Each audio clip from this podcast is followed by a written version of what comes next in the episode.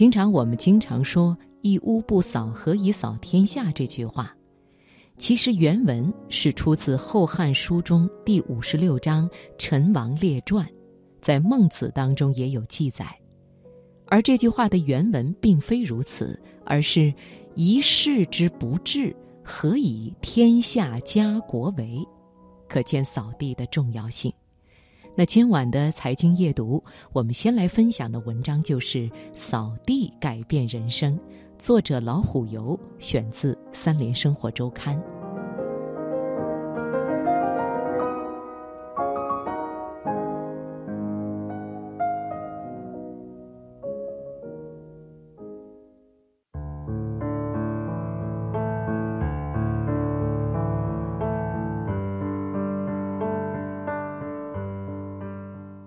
读武侠小说时，常神往。那些神龙见首不见尾式的人物，像《天龙八部》中的扫地老僧，他在少林寺藏经阁外持一把扫帚出场，三言两语之下便显出气度、见识、身手皆非常人能及，直令萧峰等几大高手都甘拜下风，可说是独步江湖。但他的身份却不过是扫地打杂的服侍僧，扫地的人竟然这般厉害，不知道这是金庸的原始想象，还是受了书中语句的启发。凡扫地者有五胜利：一者自心清净，二者令他心静，三者诸天欢喜，四者直端正业。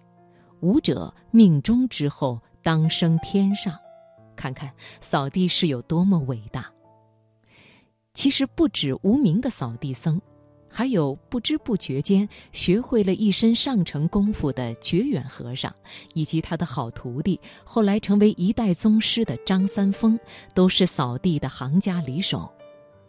觉远当年在华山之巅对杨过说的一句话，暴露了他的工作和平时的活动。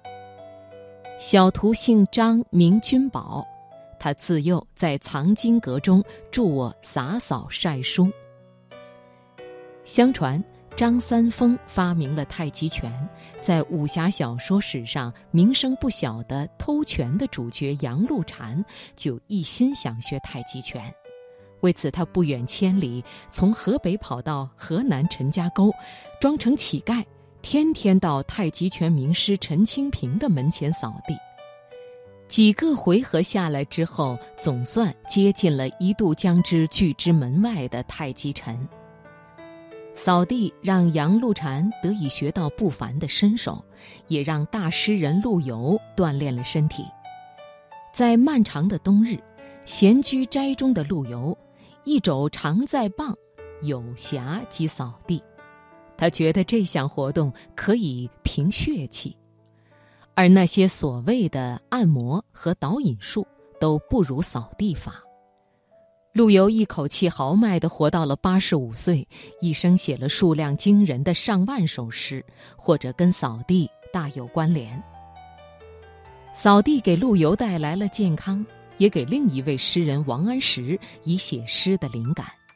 住在南京的王安石看到他的邻居胡因先生的住所打扫得相当整洁，诗兴大发，不由得在人家墙壁上挥笔写了开来：“茅檐长扫净无苔。”正是这样，扫地成全了这些人，让他们的人生变得不同。可以说是一项适合居家访友出行的有益活动，颇得大家喜欢。至于反面教材，据个人所知，大概只有在成都郊区盖了座第二年便被无情的秋风所破坏的草堂的杜甫了。他称“花径不曾缘客扫”，我们可以认为他是一个不爱打扫的人。但杜甫也可能像住在辋川别墅的王维那样。花落家童未扫，并非他不爱干净，不过是莺啼山客犹眠，自有着闲云野鹤般的自然意趣。